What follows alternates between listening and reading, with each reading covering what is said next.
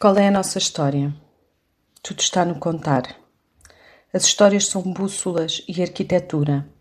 Navegamos por elas, construímos os nossos santuários e as nossas prisões com elas, e não ter uma história é estarmos perdidos na vastidão do mundo que se espalha em todas as direções, como a tundra ártica ou o mar de gelo.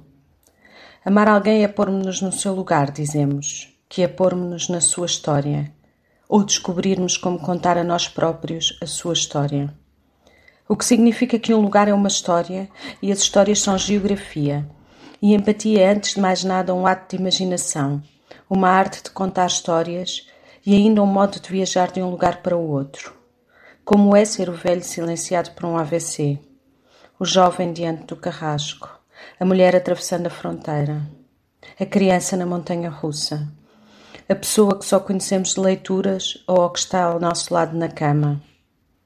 Contamos histórias a nós próprios a fim de vivermos ou justificarmos tirar vidas, mesmo a nossa, pela violência ou indiferença e incapacidade para viver.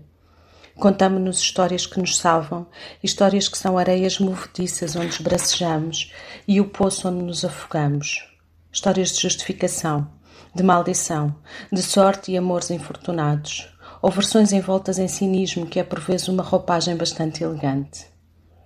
Por vezes a história desmorona-se e exige-nos reconhecer que fomos confusos, ou péssimos, ou ridículos, ou simplesmente que emperramos. Às vezes a mudança surge como uma ambulância ou um lançamento de ajuda em paraquedas. Não são poucas as histórias que são barcos que se afundam. E muitos de nós afundam-se juntamente com estes barcos, mesmo quando os salva-vidas vogam à nossa volta.